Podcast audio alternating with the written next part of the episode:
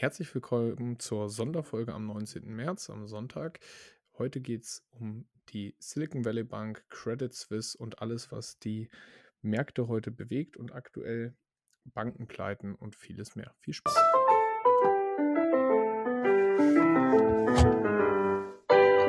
Finanzappell. Beratung on Demand.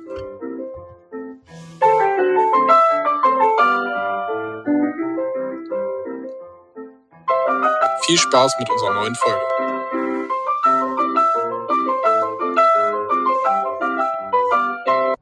Hallo Marius. Hallo Moritz. Heute mal auf dem Sonntag. Etwas äh, später mit der neuen Folge, aber dafür haben wir alles, was die Banken- und Finanzwelt beschäftigt hat in der letzten Woche. War ja einiges los. Äh, deswegen haben wir gedacht, machen wir mal so ein Sum-Up und beleuchten das Ganze mal aus der aus einer neuen Perspektive. Ja, ich wollte sagen, da ähm, ist ja tatsächlich viel passiert, auch was so mit, ähm, ne, ich finde, es war beispielhaft so für die Finanzbranche, ähm, wenn man versteht, was da passiert oder wie die eigentlich arbeiten, dann war das ja doch relativ logisch, was da passiert. Genau, und das wollen wir auch mal beleuchten, so ein bisschen, was ist da eigentlich genau passiert, was für Auswirkungen hat das? Kommen noch mehr Banken, die jetzt irgendwie staatliche Hilfe brauchen? Und was für Auswirkungen hat das vielleicht auch für jeden einzelnen Sparer? Und äh, wie kann ich mich vielleicht davor schützen? Was macht das mit meinen Anlagen? Da soll es heute ein bisschen drum gehen. Gut, bevor wir ins Detail gehen, würde ich sagen, starten wir nochmal mit ein bisschen aktuellen News, bevor wir mal beleuchten, was eigentlich genau passiert ist. Also grundsätzlich geht es ja darum, dass die Silicon Valley Bank äh, vor einer Woche jetzt schon hm, unter den staatlichen Rettungsschirm FDIC in den USA gelandet ist. Wer die Silicon Valley Bank nicht kennt, das ist nicht so schlimm. Die kannte vor drei Wochen eigentlich noch fast niemand. Das ist aber die 15 größte Bank der USA. Und das äh, aus der Folge daraus auch noch die Signature Bank aus den USA und mittlerweile auch die Credit Suisse aus der Schweiz äh, unter, auf, um staatliche Hilfe gebeten haben, beziehungsweise diese zugesagt bekommen haben. Und ja, was genau da eigentlich passiert ist und wie sich das auf die ganzen Börsenmärkte und Finanzprodukte auswirkt, das wollen wir heute mal ein bisschen tiefer beleuchten. Hm, bevor wir ins Detail gehen, was genau passiert ist. Also äh, es gab jetzt noch News zum, zum Wochenende. Warren Buffett war, wurde ins Weiße Haus eingeladen. Das ist meistens nicht so ein gutes Zeichen. Warren Buffett wird ja jeder schon mal gehört haben, einer der erfolgreichsten Investoren und der wurde zu einem Krisengespräch eingeladen wegen der aktuellen Bankenkrise. Das heißt, der hat natürlich extrem viel Cash und liquide Mittel. Das heißt, vielleicht muss Warren da ein bisschen eingreifen. Bin ich ja mal gespannt. Ja, bin ich auch gespannt. Ansonsten haben noch weitere Banken angeblich, sind Gerüchte noch, äh, Liquidität bei der FDIC angefragt. Hm. Gucken wir mal, was da passiert. FDIC ist im Endeffekt vergleichbar mit der deutschen Einlagensicherung für Banken. Ich würde sagen, ja. für alle, die es noch nicht wissen, in der USA liegt die aktuell bei 250.000 im Vergleich zu Deutschland, wo die nur bei 100.000 liegt. Genau. Was heißt das? Wenn ich in Deutschland über 100.000 Euro bei einer Bank liegen habe, unterschreibe ich das in jeder Geschäftsbedingung, dass dann, wenn die Bank pleite gehen sollte, werden 100.000 über einen Rettungsschirm, die Einlagensicherung im Endeffekt äh, abgesichert. Alles, was da drüber auf einem Konto liegt oder bei einer Bank, ist nicht abgesichert. Das ist dahingehend wichtig für jeden einzelnen Bürger. Warum und wieso und was da in den USA passiert ist, gucken wir uns gleich nochmal genauer an. Habe schon gesagt, nach der Silicon Valley Bank wurde auch die Credit Suisse gerettet mittlerweile. Die Schweizer Nationalbank hat Liquidität zugesagt, nachdem auch da immer mehr Anleger ihre, ihre Konten abgeräumt haben. Die haben zwischenzeitlich sogar 6% äh, Überweisungsgebühr eingeführt, damit die Leute ihr Geld nicht abziehen. Das fand ich äh, ganz schön heftig. Und im Endeffekt kam es auch bei Credit Suisse zu einem klassischen Bankrun. Wer das ein bisschen verfolgt hat, die Credit Suisse ist schon seit Jahren auf, dem, auf absoluter Talfahrt vom Börsenkurs und äh, rutscht so von einem Problem ins nächste. Und jetzt nach der Silicon Valley Bank hat es auch die Credit Suisse ein bisschen extrem erwischt, weil noch ein paar Investoren abgesprungen sind, dazu aber später mehr. Ich habe noch einen witzigen Funfact gefunden. Weißt ja. du, welches Unternehmen jetzt mehr wert ist als Credit Suisse? Ja, das habe ich tatsächlich auch äh, gesehen. Ich glaube, Instagram oder so. Äh, Crocs, die, ja. wer kennt die Schuhe? Ne? Schuhe. Die als Schuhe zu bezeichnen, ist jetzt auch ein bisschen drüber. Aber ja, er kennt diese Latschen. Crocs, äh, diese Gummipantoffeln oder wie man es nennen mag. Äh, das Unternehmen ist 7,4 Milliarden wert. Und Credit Suisse war als letzter Stand irgendwie so knapp unter, unter den sieben. Ist aber auch wild, ne? Also was für eine Bewertung für eine der größten Banken mit ja, ist ja runtergegangen ohne Ende. Wenn man sich jetzt aber anguckt, dass die noch mit unter 7 Milliarden bewertet sind, ne? Ja. Äh, Habe ich gelesen, dass in den letzten 20 Jahren rund 42 Milliarden an Boni ausgeschüttet wurden. Und da kommt man vielleicht dann auch mal ins Grüne und denkt sich so, hm, also die, der Börsenkurs und äh, der Erfolg der Bank lässt seit Jahren schon zu wünschen übrig. Also wie können da 42 Milliarden an Boni ausgeschüttet werden? Ja, und zusätzlich ja auch noch, was die Assets haben. Ne? Also ich glaube, die sind aktuell schon aber auch mehr wert. Ja, genau, aber man muss sich ja, das ist ja eher die Frage, okay, wie, wieso kriegen die Manager, wenn sie die Bank herunterwirtschaften, so viel Boni? Da muss man halt das System ein bisschen hinterfragen. Das ist korrekt. Das, das, ist ja aber bei ganz, ganz vielen Menschen so. Ja, genau, das ist ja bei Managern irgendwie so, e-, egal wie erfolgreich oder unerfolgreich ich bin, Boni gibt's irgendwie immer. Ich dachte immer, das ist leistungsgerechte Bezahlung, aber also dass es erfolgsabhängig ist, aber das weiß man nicht.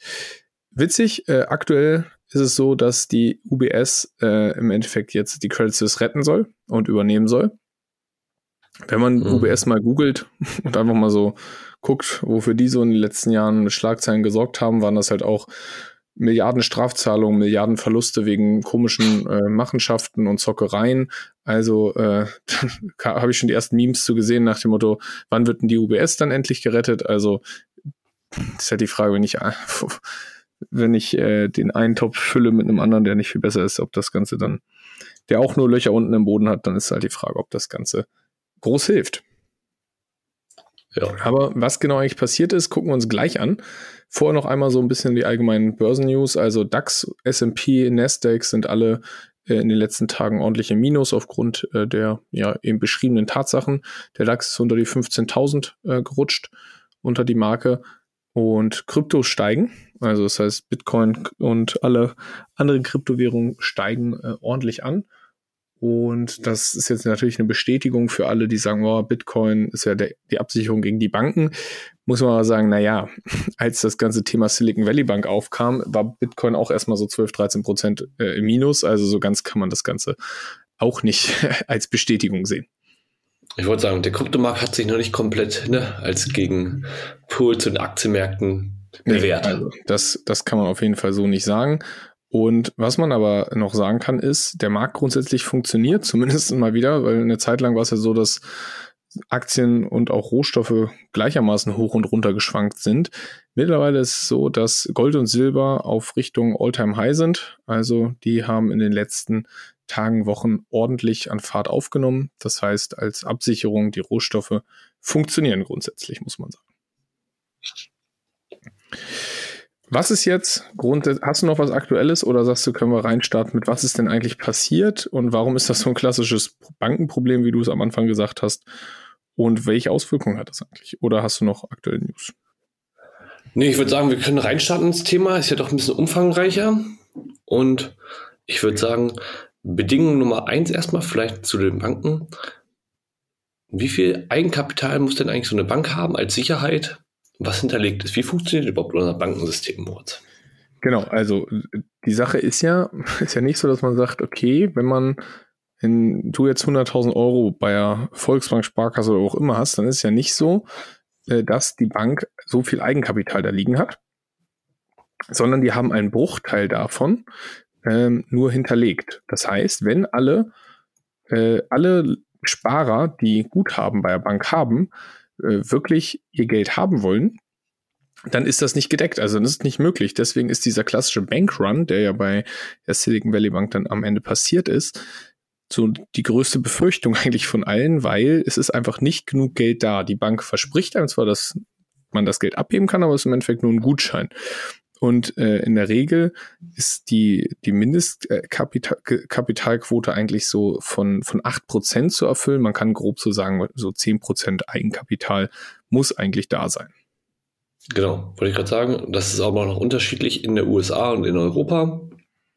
Es gibt Genau. unterschiedliche Anforderungen. Ähm, genau, in der, in der Europa sind die schon etwas strikter, aber halt ehrlich gesagt immer noch nicht strikt genug. Ne? Ja, genau. Also und, und grundsätzlich äh, kann man dann sagen, okay, was die Bank, warum ist das so? Warum müssen die nicht so viel Eigenkapital haben? Ne, damit die Banken im Endeffekt auch das Geld dann irgendwie gewinnbringend anlegen können, damit das Ganze halt auch mit diesen Zinsen, die wir alle haben wollen, funktioniert. Bevor wir da tiefer reingehen, einmal ganz kurz, was ist eigentlich passiert? Also grundsätzlich die Silicon Valley Bank, habe ich ja schon gesagt, hat erstmal keiner gehört bislang. Vor ein paar Wochen. Also ich kannte sie nicht, ehrlicherweise. Ich würde sagen, außer man ist in der Start-up und Tech-Szene und so weiter unterwegs, ne? Dann schon. Genau. Genau, also weil jedes zweite Startup im Silicon Valley war über diese Bank finanziert. Das heißt, für Venture Capital Funds und Gründer und dergleichen und Tech-Gurus war das Ganze, äh, war eine sehr bekannte Bank. Und die haben im Endeffekt auch Startups finanziert und haben Anteile davon genommen und haben dadurch äh, Startups äh, Finanzierung gegeben, was ja sonst als Startup äh, nicht so einfach ist bei einer klassischen Bank. Jetzt könnte man meinen, ah ja, deswegen sind die bestimmt irgendwann dann pleite gegangen. Kleiner Spoiler vorweg, daran lag es nicht. Also es lag nicht an diesen äh, äh, Darlehen an die, an die Startups. Und die Bank gibt es schon seit äh, über 40 Jahren. Und die ist aber in 2020, 2021 war sie so, ähm, also 2020 war sie noch so 40 Milliarden hatte sie an Deposits, also an Kundengeldern, und ist dann immer in 2020 auf 21 so auf 200 Milliarden hochgegangen und war auf einmal unter den Top 15, 16 Banken in den USA. Jo, nicht schlecht, würde ich mal sagen. Und warum haben die so viel Geld eingesammelt? Ja, warum? Kommt dann daher, wenn man sich das anguckt, Startup-Tech-Szene, was war so los am Markt? War ja so ein ziemlicher Boom-Cycle ähm, in der Startup- und Tech-Branche. Das heißt, es gab viele Gründungen, es gab viele Börsengänge und so weiter und so fort. Das heißt, es gab, gab einfach enorm viel Liquidität im Markt, wurde extrem viel Geld in diesen Markt gepumpt. Und deswegen sind die Gelder da so hochgegangen, weil die Startups haben Funds geraced, also haben Geld eingesammelt von den Investoren und haben das dann bei der Silicon Valley Bank gepackt. Und jetzt gab es ja ein Problem zu dem Zeitpunkt, Maus, wie viel Zinsen gab es nochmal so, eigentlich so üblicherweise so im Jahr 2020 auf Bankeinlagen auf dem Girokonto?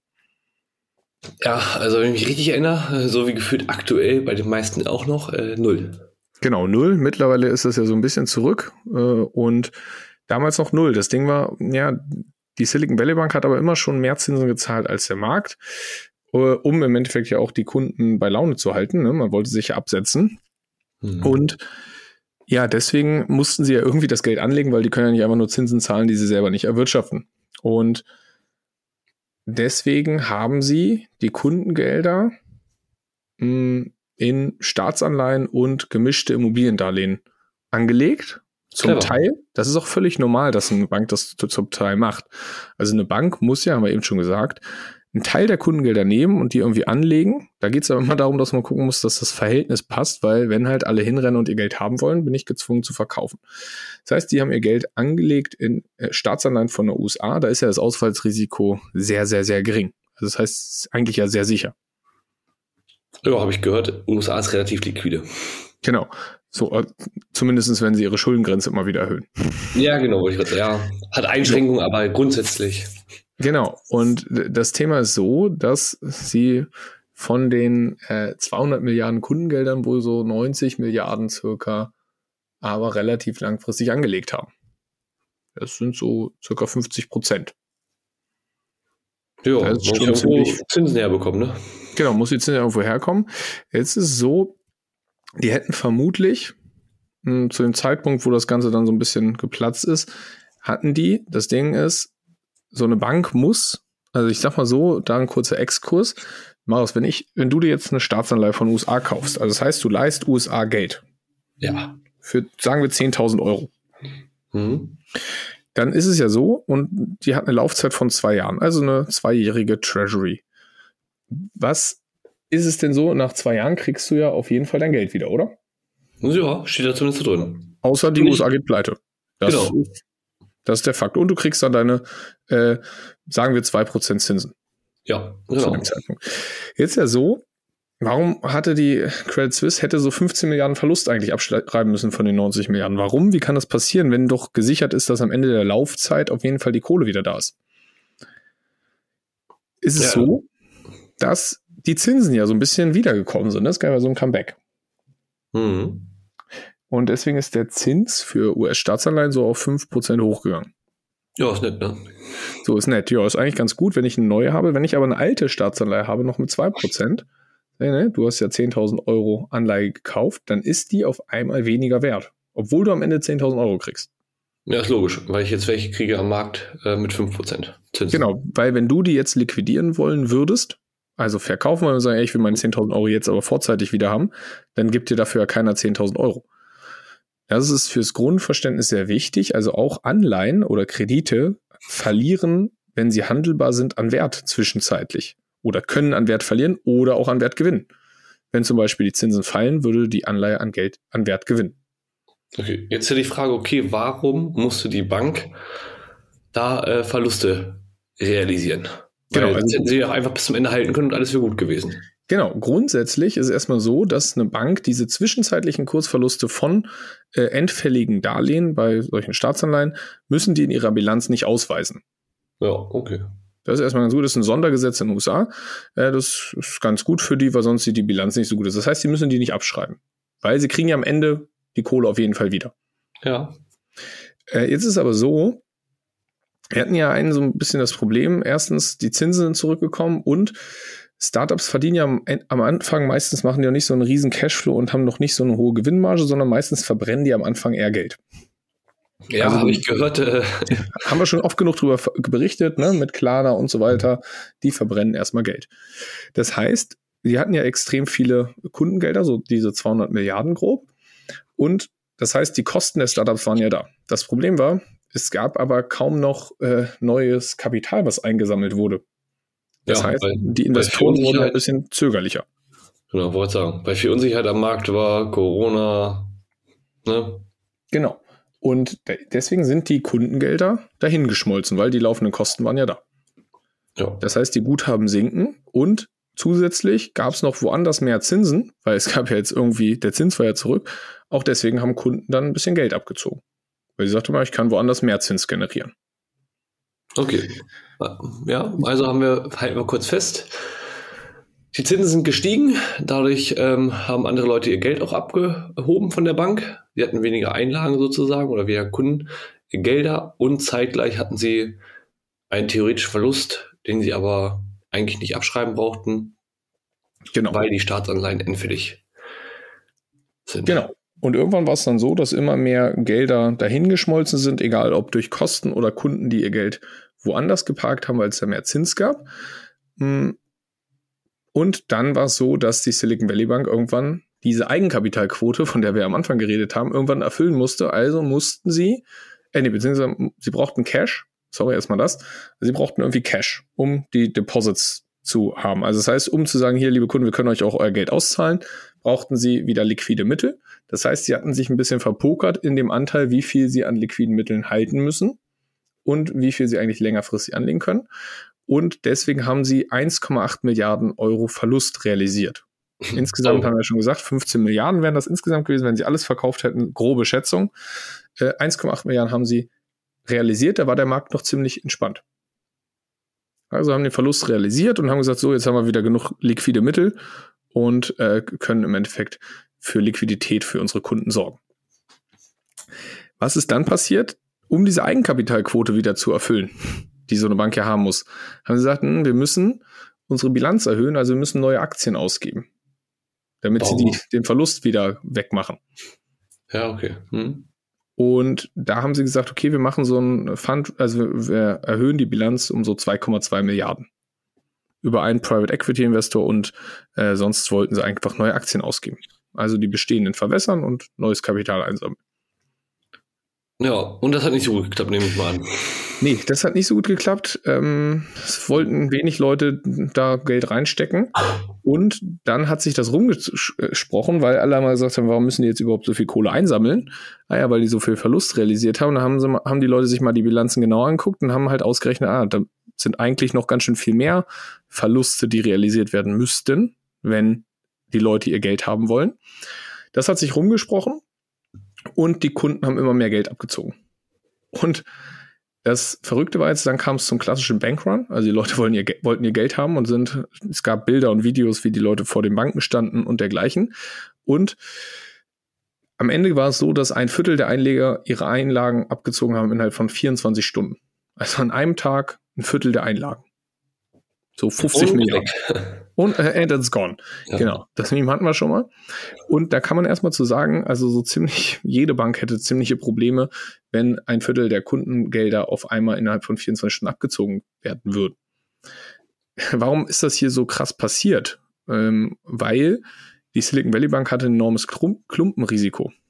Sie haben, sind zwar extrem schnell gewachsen, aber alles durch diesen enormen Tech- und Startup-Boom.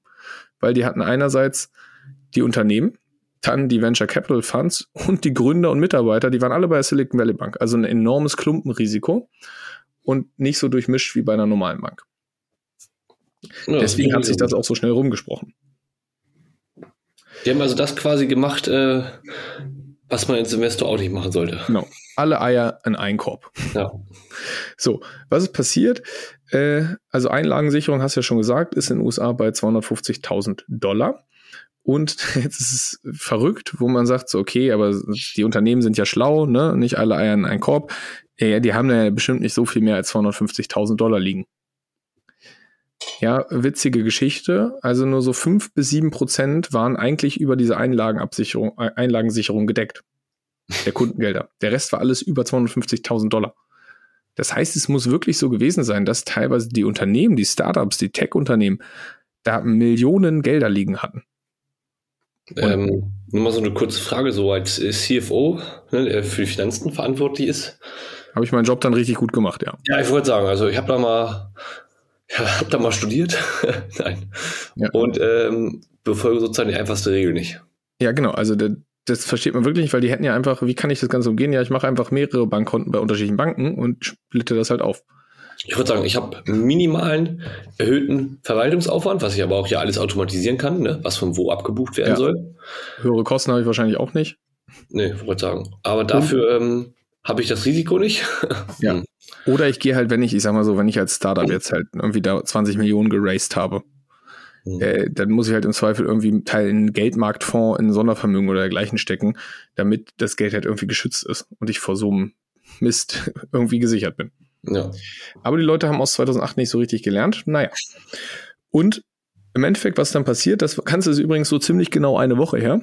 Das letzte Wochenende nämlich, das war nämlich Freitag, Samstag, Sonntag. Und über dieses Wochenende hatten viele Leute ganz schön viel Angst, nämlich jo. all ihre Kohle zu verlieren. Und dann wurde noch zusätzlich ein bisschen Angst geschürt, damit die Bank gerettet wird. Weil ansonsten wäre ja ganz schön viel Kohle von vielen Tech-Gründern, Startups und dergleichen weg gewesen. Weil fünf bis sieben Prozent sind nicht so viel. Ja. Am Ende äh, ist die FDIC eingesprungen und hat gesagt, vor Montag, also bevor die Börsen wieder öffnen, das ist immer so ein gängiges Mittel eigentlich, um da äh, das Ganze zu sichern, dass sie gesagt haben, 100 Prozent der Kundengelder können ab Montag abgehoben werden. Wir sichern die Liquidität. Ja, und das damit hat man es quasi geschafft, diesen Banken erstmal zu stoppen oder zumindest für mehr Sicherheit am Aktienmarkt zu sorgen. Genau, und alle waren erstmal beruhigt, alle konnten ihr Geld da abziehen, weil worauf hatten die Angst, dass die Kunden dann im Endeffekt auch zur nächsten Bank rennen und da ihr Kohle runternehmen. Also dass es so einen Ketteneffekt gibt, so einen Dominoeffekt. Was hat die aber, also welche Wirkung hat das jetzt aber? Naja, im Endeffekt hat sich wieder mal irgendwie eine Bank und große Investoren verzockt und die Regierung sagt, jo, wir retten die. Also es wirkt natürlich so ein bisschen, ihr müsst aus euren Fehlern wieder mal nicht lernen. Und das Schlimmste, eigentlich kann es also lässt das ja vermuten, dass auf einmal die Einlagensicherung unendlich hoch ist. Weil die haben ja auch die Kundengelder über den 250.000 gesichert. Wo man sagt, ja, ja wäre mir das als privater Sparer passiert, hätten sie es bestimmt nicht gemacht. Ist wohl anzunehmen, ja. Das ist so das große Problem daran gewesen. Das wird das Was Big to Fail, ne? Ja, too big to fail. Was ist dann weiter passiert? Ähm, ja, das Ganze, also die Signature Bank ist dann auch noch pleite gegangen.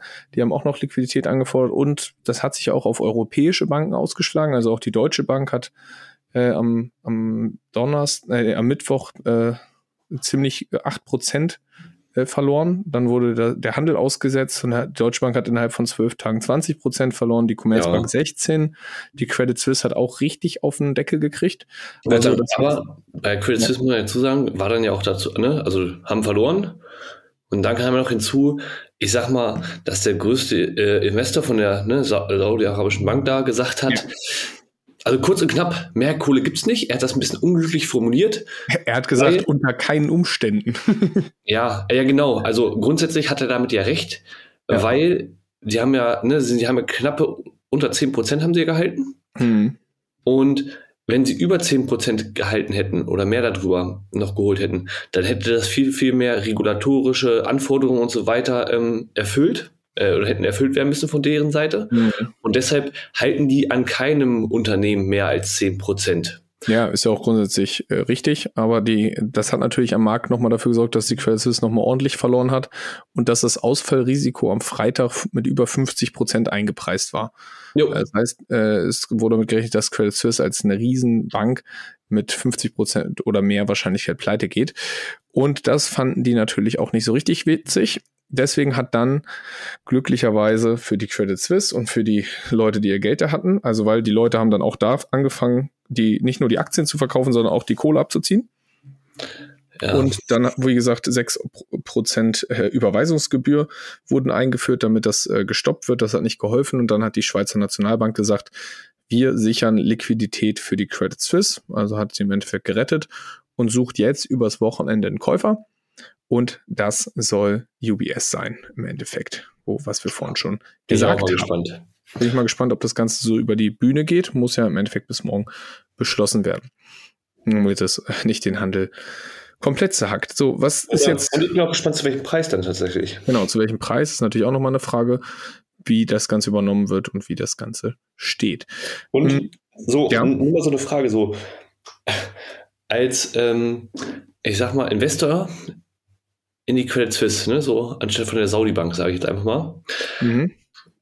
durch so ein Interview deinen eigenen, ne, deinen Anteil am eigenen Unternehmen ja so erstmal auf so eine Talfahrt zu schicken. Weiß nicht, also wie doof kommt man sich dann eigentlich so vor? Ja, es ist schwierig, ja. Also ich meine, die sowohl der Credit Suisse CEO als auch ähm, von der Silicon Valley Bank, die haben beide sich in den in, in diesen schwierigen Phasen dann wirklich ähm, nicht mit Ruhm bekleckert, wie sie das Ganze gehandelt haben in der Öffentlichkeit. Äh, übrigens gerade gelesen, kam gerade ein Bericht bei äh, in, den Medien. Angeblich hat Credit Suisse äh, das Übernahmeangebot von UBS äh, abgelehnt Ja. äh, UBS wollte ein, für eine Milliarde Dollar übernehmen, meldet die Financial Times und das hat Credit Suisse angeblich abgelehnt. ja gut, das ist aber auch ein Witz, ne? Also, Also eine Milliarde ist halt wirklich sehr, sehr, sehr wenig. Ja. Ähm, das, wie gesagt, ne, wir haben ja gesagt, rund sieben Milliarden waren sie am Freitag noch wert. Mhm. Mm, Ja, also das heißt, so können sie es natürlich auch nicht, äh, so günstig können sie es dann doch nicht äh, wegschießen. Ja. Ja. Also die Ja, britische. Bankenaufsicht hat die Übernahme aber bereits genehmigt, angeblich. Die welche? Die britische Bankenaufsicht. Mhm. Also grundsätzlich, grünes Licht ist da, aber für eine Milliarde geht das Ding nicht über den Tisch. Hm, Was kann man noch sagen? Ja, also wir haben eben schon gesagt, bei Credit Suisse wurden äh, Milliardenboni an die Manager ausgezahlt, was äh, bei Silicon Valley Bank war, also und Credit Suisse hatte auch noch genug Skandale mit irgendwelchen komischen Investments, äh, wie jede Bank. Aber die Silicon Valley Bank hat noch, ähm, also da haben sich die Führungsetage noch mal richtig mit Ruhm bekleckert. Die haben nämlich so vor ein, zwei Wochen Aktienanteile in Höhe von 4 Millionen verkauft, also so CEO, CFO und so haben sich da 4 Millionen noch mal an eigenen Aktienpaketen in die Tasche gelegt, wo man sagen muss, da ermittelt jetzt zum Glück die Börsenaufsicht, aber das ist natürlich auch sehr, sehr frech. Ah ja, spannend, spannend, ne? Ja, dazu kann man noch sagen, also wer mal recherchieren möchte, wer so im Board der äh, Silicon Valley Bank saß, also sie haben sich ein Potpourri an erfolgreichen Bankern zusammengesucht, zumindest wenn es darum geht, eine Bank in Ruin zu treiben. Also so, da waren welche von der Citigroup, da waren welche von Lehman Brothers, die bis, bis 2008 auch wirklich da waren. Also wirklich, wo man sagt, naja, äh, hätte man voraussehen können. Und im Endeffekt sind sie daran gescheitert, äh, scheitert genau wie damals Lehman Brothers, dass sie ihr Geld schlecht investiert haben. Damals äh, hatte das Ganze noch mehr Ketteneffekte, aber äh, es war ein klassisches Problem, wie Banken mit den Kundengeldern umgehen und mit der Sicherheit. Ja. Also spannend. Soll ich sagen, woran ich da denken musste? Äh, an das Lied. Spiel den Saints doch nochmal. Genau. So, da übrigens äh, zu dem Thema, also es war ja sowohl ein Investment in Staatsanleihen als auch in gemischte Immobilienanleihen. Äh, und wer dazu einen, einen guten Film sehen will und wie das Ganze mal gut erklärt ist, ist The Big Short, wirklich ein sehr, sehr guter Film. Oh ja. Da wird, wird, nämlich diese Krise von 2007, 2008 damals nochmal ein bisschen aufgeläutet und wie diese äh, gemischten Immobilienanleihen eigentlich funktionieren. Das heißt, da wurden Anleihen mit, also Darlehen mit guter Liquidität äh, und Kreditwürdigkeit mit schlechteren gemischt und das immer weiter und in unterschiedlichen Töpfen und irgendwann wusste keiner mehr, was drin war und dann sind die Dinger, stand zwar drauf, dass sie total äh, gute Sicherheit haben, aber äh, da drin war eigentlich ganz viel Mist. Und in sowas haben die halt ihr Geld auch weiter investiert.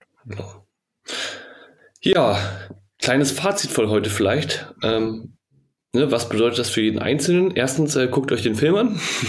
Genau. äh, zweitens, ähm, würde ich sagen, als Learning habt nicht mehr als 100.000 Euro bei einer Bank. Genau. Und ja, investiert grundsätzlich ja in Aktien, ETS, Fonds, ne, breit gestreut, nicht alles in einen Korb, ähm, denn das sind Sondervermögen. Genau, was heißt das ganze Sondervermögen? Also, wenn ich eine Aktie, einen Sachwert halte, also eine Aktie oder ein ETF oder ein Investmentfonds, dann ist es völlig egal, bei welcher Bank ich das mache äh, und wo das ganze Depot ist. Das zählt unter Sondervermögen. Und wenn die Bank pleite geht, ist mein Investment in den Unternehmen gesichert. Also es ist trotzdem da. Das ist nicht, fällt nicht unter diese 100.000 Euro Grenze. Deswegen wäre ein Geldmarktfonds halt zum Beispiel auch eine Alternative gewesen. Ja da noch ein Punkt zu. Es gibt, muss man jetzt dazu sagen, es gibt auch ETFs, zum Beispiel, die viele, muss man sagen, die werden nicht als Sondervermögen gezählt.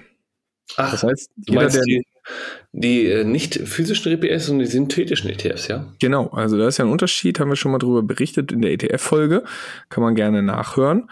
Aber jeder, der so ein ETF hat, sollte vielleicht das jetzt mal als Anreiz nehmen und zu sagen, ich gucke mal nach, was er eigentlich genau macht, ob der physisch replizierend ist oder synthetisch, weil synthetische ETFs werden mit Derivatenstrukturen abgebildet. Das heißt, es sind im Endeffekt Wetten mit Banken und wenn da die Bank pleite geht, dann ist die Kohle weg. Das heißt, ich investiere zwar fake-mäßig in Sachwerte, ne, diese, warum machen das Banken? Weil es günstiger ist für die Banken, ähm, das über ein Derivat abzuwickeln, als die Aktien wirklich zu kaufen.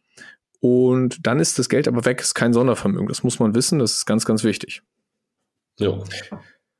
Ja, und deswegen würde ich sagen, wie gesagt, macht euch, man sollte wissen, wo man sein Geld liegen hat und wie viel, wo und worein man investiert ist. Und im Endeffekt sollte man das Ganze vielleicht als Anreiz nehmen, seine eigenen Finanzen nochmal gegenchecken zu lassen und zu gucken, ey, bin ich da wirklich gut aufgestellt? Wie ist mein Depot eigentlich aufgestellt? Bin ich da irgendwie gut abgesichert?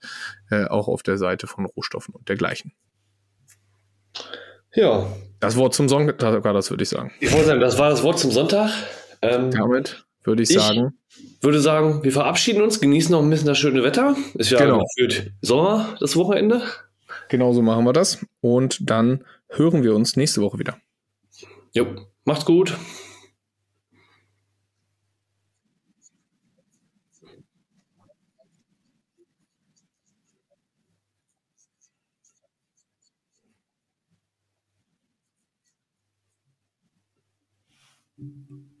Mm-hmm.